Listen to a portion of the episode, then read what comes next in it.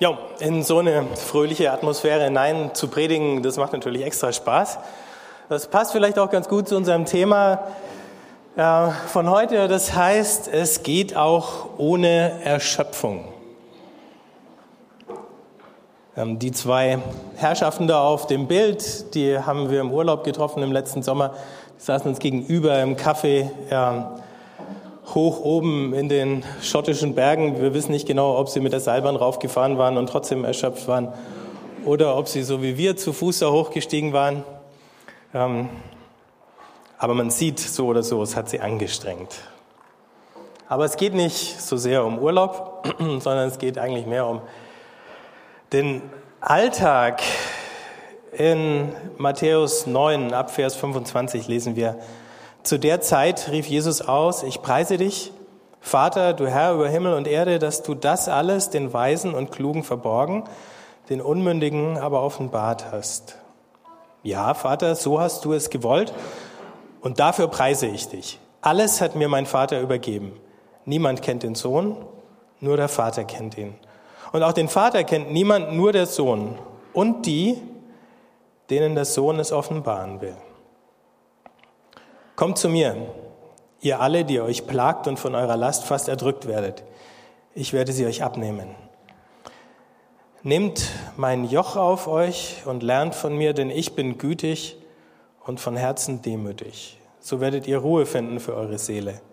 Denn das Joch, das ich auferlege, drückt nicht.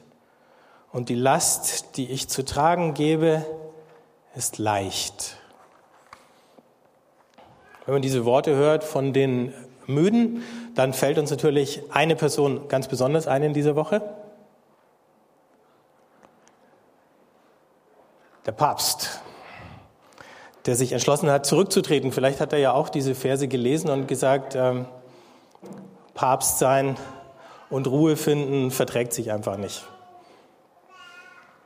Möglicherweise darf man das auch mit 85 und muss nicht warten, bis man stirbt obwohl da in der katholischen Kirche einige andere Auffassungen waren. Ähm, ob sowas geht, wir wissen jetzt, es geht. Aber es geht ja gar nicht darum, in erster Linie, von was wir zurücktreten oder welchen Job wir hinwerfen müssten. Trotzdem ist die Tatsache, dass sogar der Papst amtsmüde wird und zurücktritt, zum ersten Mal nach über 700 Jahren wieder mal, ähm, zum zweiten Mal überhaupt, seit es Päpste gibt, vielleicht tatsächlich auch ein Zeichen für unsere Zeit. Und wie unsere Zeit, also jede Zeit hat sozusagen ihre, ihr bestimmtes Leiden, das sie produziert oder verursacht. Vor 100 Jahren war es das Nervenleiden, das war so ein Sammelbegriff, wo man alle möglichen äh, äh, psychischen äh, Stresssymptome drunter äh, verhandelt hat. Ähm, und heute ist es die Erschöpfung oder der Burnout. Am Heiligabend im letzten Jahr stand in der Frankfurter Allgemeinen ein ganz spannender Artikel von Nils Minkmar und da heißt es, und vielleicht erkennt ihr euch wieder, es vergeht kein Tag, in dem nicht ein Artikel über Burnout in Zeitungen und Magazinen erscheint.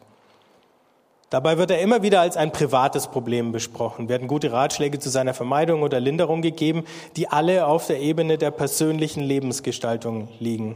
Zauberformeln werden offenbart, Work-Life-Balance und Entschleunigung, digitale Abstinenz und Fokussierung auf das Wesentliche. Als wäre das so einfach. Als würde man den Arbeitern einer Asbestfabrik empfehlen, zu Hause besser Staub zu wischen, um ihre Lungen vor Krebs zu schützen.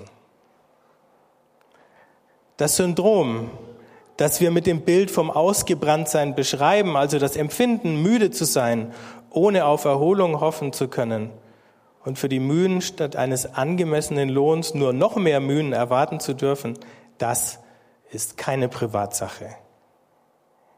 Diese Müdigkeit ist ein politisches Gefühl.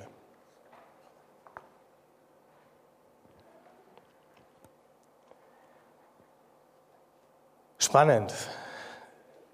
Ein Zustand, der viele von uns irgendwann mal erwischt und der dann, dessen Lösung dann sozusagen privatisiert wird. Vielleicht auch, weil sich keiner traut, an die großen Stellschrauben dran zu gehen. und überhaupt mal zu versuchen, die großen Ursachen davon in den Griff zu kriegen. Vielleicht, weil wir das Gefühl haben, das ist wie eine Naturgesetzmäßigkeit, an der sich sowieso nichts ändern lässt, wie sich unsere Gesellschaft entwickelt hat, wie die Wirtschaft funktioniert, wie die Politik mit ihren Kräftespielen dafür sorgt, dass es für viele, zumindest gefühlt, eben alles andere als leichter geworden ist mit den Jahren. Und man wird ja auch nicht jünger. Aber solange wir immer nur versuchen, uns privat am eigenen Schopf aus dem Sumpf zu ziehen, dann ist natürlich der nächste Rückschlag nur eine Frage der Zeit. Es sei denn, wir gehören zu den ganz widerstandsfähigen. Diese Situation, die wir da beschrieben bekommen, in die Jesus hinein diese Worte spricht, auf der einen Seite dieses Gotteslob und diesen Jubelruf, den er da ausstößt, und auf der anderen Seite dann diese Einladung an die niedergedrückten, müden, beladenen, die hat ja auch politische Gründe. Jesus sagt nur ein paar Sätze vor im Matthäus Evangelium, die Menschen sind wie Schafe ohne einen Hirten. Damit sagt er zwei Dinge. Es ist ein politisches Problem und es ist ein geistliches oder religiöses, spirituelles Problem. Aber es kann nur gelöst werden, wenn wir sehen, wie weit diese Fäden des Problems gespannt sind. Vielleicht kennt ihr ja dieses Experiment, wo man so ein Gitter von neun Punkten in einem Quadrat hat. Und dann ist die Aufgabe, mit vier Linien diese neun Punkte zu verbinden. Ganz bekanntes Ding. Und viele Leute versuchen dann innerhalb des Rahmens dieses Quadrates Linien zu ziehen und merken, es klappt nicht. Und erst wenn man die Linie an einer Ecke über dieses Quadrat raus in den freien Raum zieht und von da wieder zurück, dann klappt es auf einmal, ich könnte es euch jetzt hier auf dem Flipchart vormachen, habe ich gedacht, ihr kennt das alle, ähm, dann klappt es auf einmal. Man muss also aus diesem Rahmen raus, damit das Problem lösbar wird. Jesus steckt hier diesen Rahmen. Denn auch damals war die Aufgabe natürlich für die, die niedergedrückt waren, für die, die unten waren in der Gesellschaft, für die, die abgehängt und ausgezählt waren, für die blieb auch nur noch, dass sie sich selber retten für die wurde auch das Problem oder die Lösung ihres Problems privatisiert. Du bist ein schlechter Mensch. Du genügst nicht. Du hast die falschen Eltern, die falsche Herkunft, sprichst die falsche Sprache, was auch immer. Und deswegen ähm, gibt es für dich Zukunft nur noch mit großen Einschränkungen. Also, es ist nicht nur ein persönliches Problem, das viele von uns erleben, wenn wir sagen, wir sind müde, wir sind erschöpft und wir kommen gar nicht richtig auf die Beine. Und jetzt können wir uns natürlich auch mit so ein paar Psychotechniken bedienen. Man kann die sich auch aus den verschiedenen äh, Weltreligionen zusammensuchen, rauspicken und dabei dann die weitere Frage, also den größeren Rahmen, in dem wir dann auch nach Gott fragen und in dem Jesus Gott in, ins Spiel bringt, einfach ausklammern und sagen, na gut, ähm, probieren wir es halt damit. Inzwischen habe ich gelesen, das fand ich total spannend, äh, sagen schon die Atheisten, wir sind einfach zu verkopft, wir brauchen ein paar Rituale, was fürs Herz, äh, bisschen schönere Dekoration für unseren Atheismus und dann äh, wird er vielleicht auch noch für andere Leute attraktiv. Vor allen Dingen hat man festgestellt, dass Frauen Atheismus überhaupt nicht sexy fanden. Ähm, Jetzt sind sie eben am Überlegen. Mal schauen, ob es ihnen gelingt. Aber das ist ungefähr so wie der Friseur, der einen Buddha ins Schaufenster stellt und dir dann damit die Illusion verkauft, dass du bei ihm nicht nur einen Haarschnitt verkauft bekommst, sondern dass du deiner Seele noch irgendwie was Gutes tust. Und dann brennt noch irgendwo ein Räucherstäbchen. Und natürlich ist es vielleicht netter, als ähm, Haarspraydosen anzuschauen oder so. Aber es ist natürlich Betrug, weil es geht ums Geschäft. Oder wenn Jürgen Klinsmann da bei Bayern irgendwelche äh, Buddhas ins Trainingszentrum gestellt hat, dann ging es doch nicht drum, ähm, den Spielern irgendwie äh, zu vermitteln, dass sie ganzheitlich geliebt sind oder so, sondern irgendwie das Umfeld so zu optimieren, dass sie alles aus sich rausholen können. Ne? Das ist, ich denke, so viel darf man auch im Blick auf den Buddhismus sagen, ein Missbrauch von Religion, wenn es passiert. Ja den wahren Einblick in diese tiefere oder weitere Dimension des Lebens. Und das sehen wir hier bei Jesus, wenn er sich an Gott wendet in diesem Gebet, den gibt's nur geschenkt, den können wir nicht machen. Der ist auch keine Frage der richtigen Technik. Da kann man nur drum beten. Und interessanterweise, das erste von den beiden Liedern, ich habe jetzt den Titel vergessen, wie hieß es nochmal? Ja, das hat davon gehandelt. Da haben wir es schon gehört. Es ist nicht eine Frage der Technik, sondern die Frage einer persönlichen Begegnung mit Gott. Das Neue, wenn es denn wächst, die neue Kraft, die wächst von unten. Gott hat sich ganz bewusst auf die Seite der Benachteiligten gestellt. Und hier ja ganz konkret, Jesus geht überall rum, aber es sind eben nicht die Privilegierten, es ist nicht die Creme de la Creme, das sind nicht die obersten 10.000, bei denen geht er auch mal aus und ein, aber kaum geht er mal bei einem der Vornehmen ein, zum Beispiel bei einem der Top-Pharisäer, kommt mir nichts, dir nichts, da eine Prostituierte ins Haus gelatscht und stört die ganze Party, weil er ständig äh, solche Leute zweifelhafter Herkunft im Schlepptau hatte. Und die sucht er auf. Und er tröstet sie, statt sie anzuklagen. Er macht ihnen nicht noch mehr Vorwürfe. Warum seid ihr in so einem miesen Zustand? Denn auch das ist ja eine Beobachtung. Wir empfinden, ob das jetzt das persönliche, ähm, die, das persönliche Kraftverhältnis ist beim Burnout. Wir empfinden Scheitern immer als etwas Persönliches, als eine persönliche Niederlage. Ne?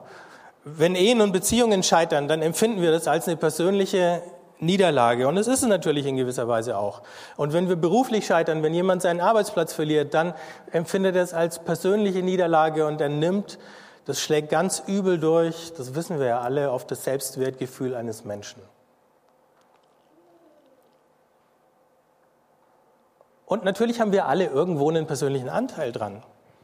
Aber es ist ein bisschen so, wenn ihr mir mal einen Fußballvergleich äh, verzeiht. Ähm, es ist eine, eine Sache, wenn ein Spieler völlig unbedrängt vor dem Tor steht und dann daneben schießt. Ne? Es ist eine andere Sache, wenn ein Spieler auf dem Feld steht, von zwei oder drei Verteidigern angegriffen wird und dann knapp daneben schießt. Das passiert dem Besten. Wir tun so bei unseren persönlichen Niederlagen, die wir als rein persönliche empfinden, als stünden wir allein vor dem Tor und hätten daneben geschossen. In Wirklichkeit stehen wir auf einem Feld, wo wir ständig bedrängt werden. Und wenn wir dann daneben schießen, dann ändert es nichts daran, dass wir daneben geschossen haben. Aber wir müssen uns nicht alleine dafür fertig machen, dass es so weit gekommen ist. Und wenn wir das nicht tun, dann kommen wir vielleicht auch schneller wieder auf die Beine. Was wir hier sehen, ist, dass Jesus zu denen, die in den Augen seiner Gesellschaft gescheitert sind, sagt, in Gottes Augen seid ihr überhaupt nicht gescheitert. In seinen Augen geht es jetzt erst richtig los. Nochmal zurück zu diesem Artikel aus der Frankfurter Allgemeinen der Autor beschreibt alle möglichen Dinge, aber auch eben, wie sich die Arbeit verändert hat. Und dann sagt er, im Vergleich zu den 80er Jahren, so ungefähr hat sich für mich gelesen, hat sich einiges verschoben, damals und heute. Ich lese noch ein Stück vor. Der Arbeitsplatz war früher eine Art soziokulturelles Habitat, in dem man sich einrichten und leben konnte und keine Hölle der permanenten Optimierung. Das Recht der Firma war nicht absolut, sondern wurde gegen eigene Interessen abgewogen. Die Leute hatten Hobbys, verlangten Arbeitszeitverkürzung und wer auch mal halblang machte, galt als schlau, nicht als Verräter am Bruttosozialprodukt, das unter solchen Gegebenheiten übrigens florierte. Heute machen selbst und gerade die Betreiber von systemgastronomischen Kaffeehausketten oder Franchise-Nehmer von T-Shirt-Herstellern aus dem Commitment zum Unternehmen eine Privatreligion. Mehr als der ganze Mensch ist gefragt am kundenorientierten Arbeitsplatz, digitale Erreichbarkeit. Rund um die Uhr wird schon bei mittleren Lohnstufen erwartet und natürlich eine lebenslange, frenetische Selbstoptimierung. Kommt es irgendjemand bekannt vor? Das ist das Joch, unter dem heute viele stehen. Leiden, das sie niederdrückt. Jesus bietet jetzt an einen Tausch. Er bietet den Leuten damals einen Tausch an, das alte Joch loszuwerden. Dieses alte Joch war das Joch des jüdischen Gesetzes, an dem viele gescheitert waren, weil sie seine Standards an Reinheit ähm, und Gesetzestreue nicht einhalten konnten, weil es einen Keil zwischen nicht nur gute und schlechte Juden, sondern auch zwischen Juden und Heiden getrieben hat, weil das, was Gott eigentlich erreichen wollte, mit diesem Gesetz nicht möglich war. Es hat Menschen nicht besser gemacht, es hat nur ihr schlechtes Gewissen erhöht und dann auch noch Streit gesät zwischen denen, die den anderen die Schuld dafür gegeben haben. Und mitten hinein kommt diese Annahme, diese Vergebung und dieses Du gehörst dazu, du bist nicht draußen, sondern drinnen. Und das nicht nur als eine theoretische Geschichte, die Jesus verkündet, sondern indem er auf Menschen zugeht und ihnen das zeigt, dass sie angenommen sind. Und in diesem Augenblick der Begegnung merken Leute, wer ich bin, ist so viel wichtiger als das, was ich bin und was ich leiste. Wir werden heute so sehr an dem gemessen, was wir leisten und was wir sind.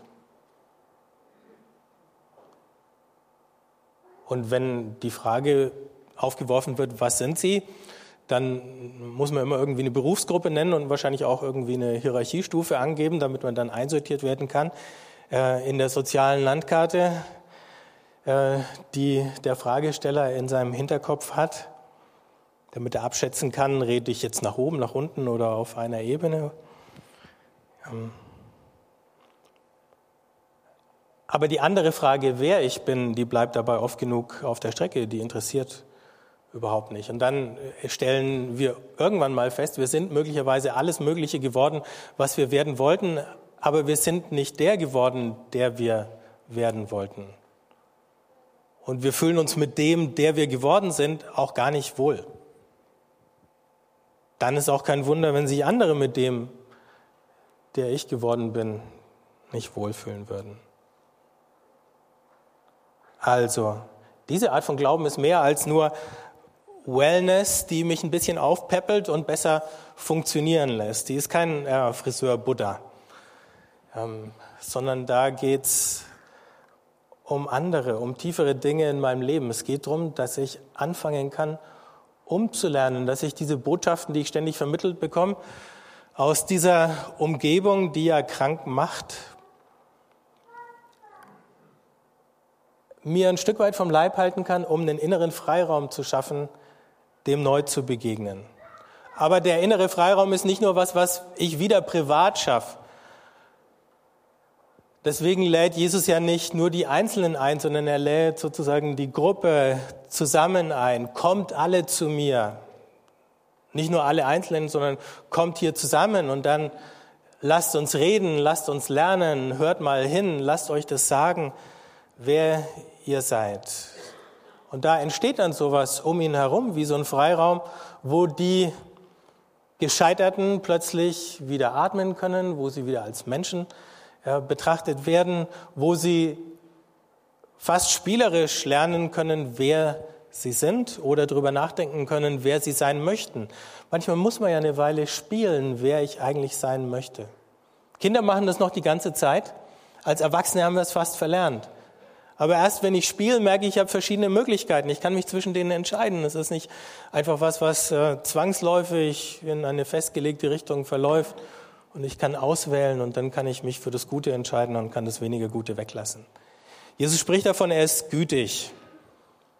Ein gütiger Mensch, der drängt mich nicht in die Defensive.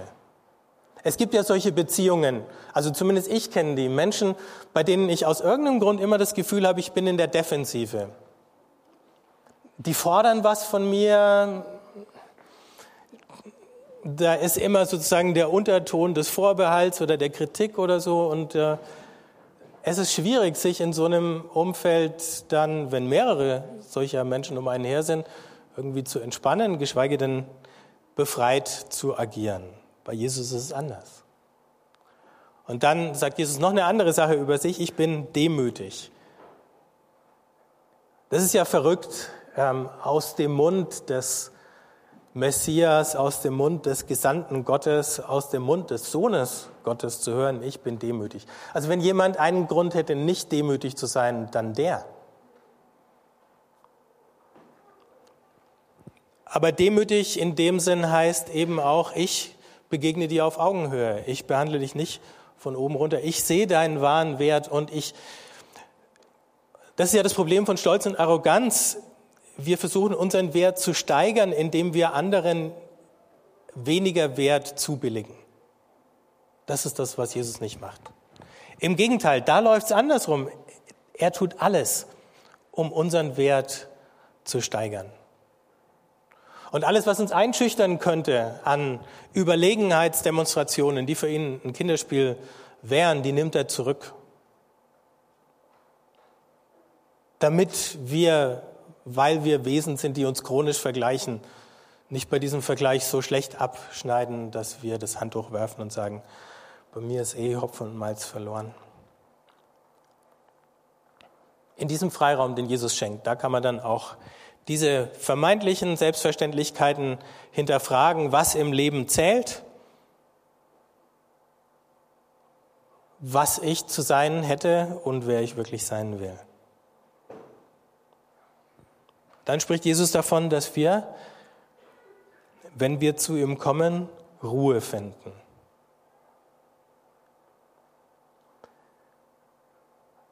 Und viele haben einerseits eine ganz große Sehnsucht nach Ruhe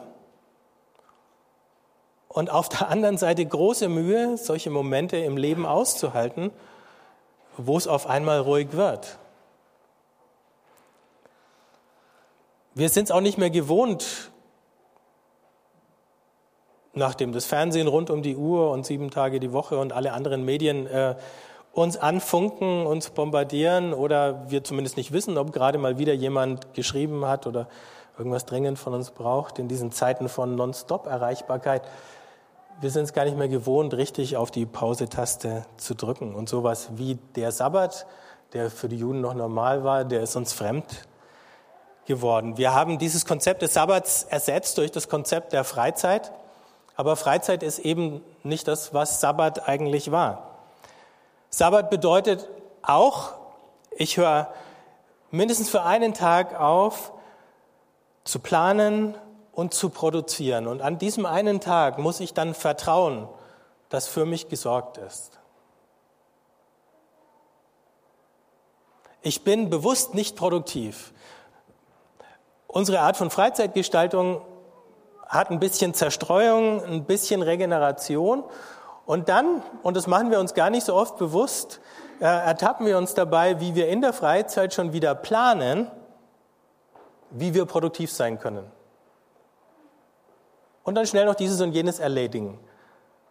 Aber wenn wir das machen, dann geht uns was anderes verloren, nämlich die Fähigkeit in dieser Pause noch zu fragen, wo begegnet mir eigentlich Gott? Das ist nicht im Freizeitprogramm vorgesehen. Aber wenn uns diese Dimension eben verloren geht, wo mir Gott begegnet in meinem persönlichen Leben, in anderen Christen, deswegen ist es so wichtig und so gut an so einem Tag, an einem Sonntag hier zusammenzukommen, Gottesdienst zu feiern und über solche Dinge nachzudenken. Und wo handelt Gott in meiner Umgebung, in meiner Nachbarschaft, in meinem Kollegenkreis? Ist er denn da irgendwo am Wirken? Es gibt drei ganz hilfreiche Begriffe für diese, für diese Disziplin. Und wenn es kein ganzer Tag ist, dann ist ein halber Tag bewusster Ruhe schon mal wirklich ein guter Anfang. Vielleicht kommt man dann auf den Geschmack und es dehnt sich aus.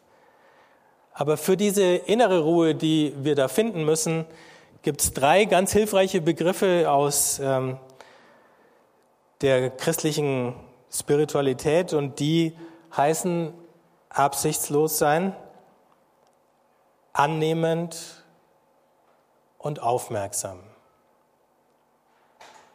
Absichtslos bedeutet, ich habe nicht schon wieder ein Ziel und einen Zweck, das ich verfolge. Ich kann einfach da sein. Ich kann so da sein, wie ich bin. Und da muss jetzt nicht ein bestimmtes Ergebnis dabei rauskommen. Ich mache jetzt einfach Pause. Das ist schon unglaublich schwer. Das zweite ist dann annehmend. Wenn ich denn dann zur Ruhe komme, dann gehen mir alle möglichen Dinge durch den Kopf und dann bin ich dabei, plötzlich zu bewerten, gut, schlecht, Zensuren zu verteilen. An mich und an andere habe ich, ist mir gelungen, ist schiefgegangen und so. Aber anstatt da schon wieder hineinzurutschen oder vielleicht dann auch das, was ich für schlecht halte, gleich wieder auf die Seite zu schieben und zu sagen, das kann ich jetzt nicht brauchen, das stört oder so, zu sagen, okay, das ich brauche jetzt gar nicht zu urteilen. Ich schaue jetzt erstmal, was ist denn alles in mir, wenn ich ruhig werde. Und das Letzte ist eben das Aufmerksame. Ich nehme das ja gar nicht zur Kenntnis in meiner normalen Betriebsamkeit, weil sich dann durch den Tunnelblick, den ich da normalerweise habe, ähm, und eben auch die Müdigkeit und die Erschöpfung ja fast so ein Zustand, wie soll ich sagen, ähm, von ständiger Halbaufmerksamkeit einstellt, wo ich Dinge gar nicht richtig zur Kenntnis nehme. Aufmerksam heißt dann, wenn ich über was stolper, mal kurz innezuhalten und zu sagen, was war das jetzt gerade eigentlich? Anstatt zu sagen, keine Zeit, ich muss weiter. Jemand hat es diese Haltung, absichtslos, annehmend und aufmerksam, bezeichnet als den inneren Beobachter. Es ist so, als kann ich mich aus der Rolle, die ich in meinem Leben spiele, lösen. Und während ich normalerweise bin wie ein Schauspieler auf einer Bühne, der agiert, dann gehe ich auf einmal ein paar Schritte zurück und ich setze mich, so wie ihr jetzt, sozusagen in den Zuschauerraum und schau mal zu, ähm, was ich da mache. Also ich schaffe Distanz zu mir selber und ich lasse es mal in aller Ruhe auf mich wirken. Und wenn ich das mache, wenn ich mich in den Zuschauerraum meines Lebens setze und mir zugucke, noch netter, wenn ich das mit Gott zusammen mache und mit ihm ins Gespräch komme, was ich da sehe, dann kann ich auf einmal, bin ich nicht nur der Akteur auf der Bühne, sondern ich werde zum Regisseur in meinem Leben. Nicht der, der das Skript geschrieben hat, das ist Gott, aber der Regisseur, der sagen kann, Moment, wir könnten das auch so machen oder so. Und ich sehe auf einmal, dass ich Spielräume habe, von denen ich vielleicht gar nicht dachte, dass sie da gewesen sind. Ich kann jetzt überlegen, welchen Kult möchte ich mitmachen. welchen Kult, den unsere Gesellschaft mir aufdrängt, den der Arbeitgeber mir aufdrängt, den mir möglicherweise andere Leute aufdrängen möchten, welchen Kult möchte ich eigentlich mitmachen und welchen nicht? Wo werden da Ansprüche an mich gestellt, die eigentlich irrsinnig sind, eben diesen der totalen Hingabe, des totalen Engagements? Ich hatte so einen Moment, der mir noch eine ganze Weile nachgegangen ist, äh, vorletzte Woche, da saß ich dann auch äh, und habe mich ganz bewusst runterbremsen müssen. Es war unglaublich viel zu tun äh, und viel los. Und wenn ihr am Dienstag ins Elia-Forum kommt, dann kann ich noch ein paar Dinge von den vielen, die los sind, erzählen. Ähm, und ich hatte das Gefühl, mein Adrenalinspiegel ist so hoch, ich komme jetzt gar nicht mehr runter. Und dann habe ich gedacht, lohnt sich das jetzt überhaupt noch mal äh, still zu werden? Ich komme doch eh nicht richtig zur Besinnung. Und dann habe ich gedacht, woher weißt du schon immer, was dabei rauskommt? Mach's einfach. Und dann habe ich Laptop zugeklappt, Telefon weggelegt und so. Und dann saß ich da eine Weile und als ich da eine Weile saß, hatte ich plötzlich vor meinem inneren Auge äh, so ein Bild oder einen Film, als würde ich auf einem Schlitten äh, bergab fahren, so einen Waldweg, so wie man es da am Ratsberg machen kann, wenn genug Schnee liegt. Und es geht ganz schön runter und der Schlitten hat ganz schön Tempo. Der Weg ist nicht furchtbar breit und wenn man ein bisschen unachtsam ist, dann zack, kann man über die Kante gehen und äh, den Abhang ein bisschen runterkullern oder man kann rechts oder links gegen den Baum donnern. Also es war auch nicht ganz ohne Risiko und ich sitze da auf dem Schlitten und da ist man natürlich ein bisschen angespannt. Ich habe gemerkt, das ist genau mein Lebensgefühl. Ne? Auf einmal haben ganz viele Dinge ein irres Tempo bekommen und ich sitze drauf und denke mir jetzt bloß gegen keinen Baum und äh so und dann saß ich ein bisschen und dann, als würde ich in diesen Zuschauerraum zurückgehen, plötzlich sagt so eine Stimme in meinem Hinterkopf, aber Schlittenfahren kann auch Spaß machen.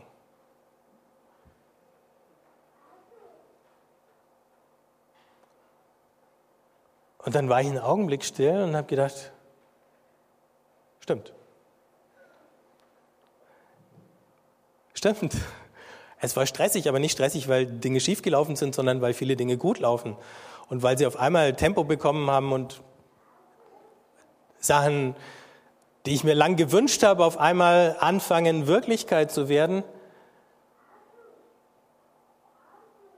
Und dann saß ich noch eine Weile da und habe gedacht, dann genieße ich das jetzt einfach. Und auf einmal war ich von einem gestressten Menschen zu einem entspannten Menschen geworden. Außerhalb von mir hat sich noch gar nichts verändert gehabt. Mir ist schon klar, dass das nicht mit jedem Stress so geht. Aber diese Erfahrung plötzlich, diesen Freiraum zu finden und dann zu merken, was für einen Riesenunterschied es machen kann, die war extrem wichtig für mich. Und er hat eine Menge Druck und Last von mir genommen.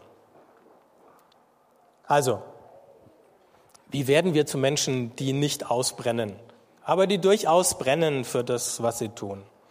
Also Dauerbrenner, wenn ihr so möchtet. Ich glaube, wir können aus dieser Sache mit Jesus lernen. Erstens, der Markt, wer auch immer das ist, der Arbeitsmarkt, der Beziehungsmarkt, hat nicht das letzte Wort. Ich darf sein, ich darf so suboptimal sein, wie ich bin. Ich habe neulich ein nettes Wort gelernt, da haben wir äh, in der Gesprächsrunde uns über äh, Freundschaften und Ehebeziehungen unterhalten. Und dann hat einer gesagt, das war eine mäßig performante Beziehung. Da habe ich gedacht, okay, es gibt immer wieder neue Ausdrücke. Ich hätte halt gesagt, das lief nicht gut oder so. Aber mäßig performant fand ich jetzt schon, schon gut. Ne? Also ich darf auch mal mäßig performant sein. Es ist in Ordnung. Niemand ist ständig zu Topleistungen in der Lage, egal wo. Zweitens, keine Firma, kein Projekt der Welt hat Anspruch auf meine bedingungslose Hingabe. Niemand darf das von mir verlangen. Ich muss es auch niemand geben. Wenn ich freiwillig etwas schenke, ohne dahin manipuliert worden zu sein, dann ist es okay aber wo es aufhört, freiwillig zu sein, da wird es auch nicht mehr gut. Drittens, Scheitern ist erlaubt. Aufstehen ist dann nötig und am Ende kann ich vielleicht sogar drüber lachen oder drüber schmunzeln. Eine Geschichte gelesen von einem Kloster, ein ganz berühmtes Kloster. Ähm, und jemand ist da hingefahren, um das Geheimnis der Mönche zu entdecken, die da scheinbar in großer äh, Gelassenheit leben und dann lebt er da eine Weile mit und findet nichts und sagt dann irgendwann zu dem Abt, was ist eigentlich, da ist gar nichts Besonderes bei euch. Was, was ist das Geheimnis von dem, was ihr macht? Und dann sagt der Abt, wir fallen hin und wir stehen wieder auf. Und wir fallen hin und wir stehen wieder auf. Und wir fallen hin und wir stehen wieder auf. Wir alle dürfen hinfallen und dann stehen wir wieder auf. Und jeder andere, und deswegen ist es keine private Geschichte, jeder andere darf das auch.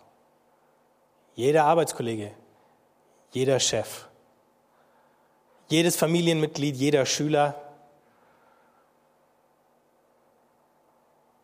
jeder Schaffner im verspäteten Zug, jede Kassiererin, auch wenn wir zehn Minuten anstehen mussten, jeder darf das auch. Und wenn wir das lernen, dann fängt es auch an, politisch zu werden. Ich würde gern für uns beten. Ja, ihr dürft aufstehen.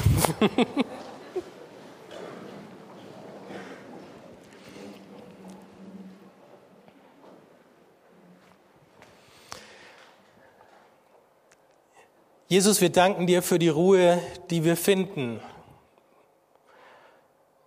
die du uns schenkst, diesen Raum, den du für uns aufmachst, damit wir reinkommen können, damit wir uns in deiner Gegenwart wiederfinden können, damit wir andere finden können, mit denen wir zusammen lernen, anders zu leben, anders zu denken, anders mit uns selber und miteinander umzugehen. Danke für die Gelegenheit, heute hier zusammen zu sein, dich zu feiern, deine Worte zu hören und uns davon neu inspirieren zu lassen. Und hilf uns, den Kontakt zu halten.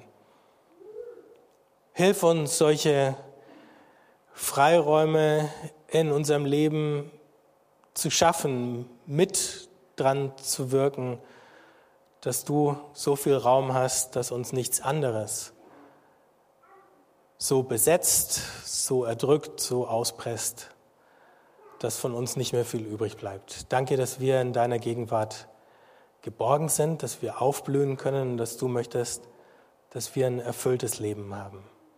Amen.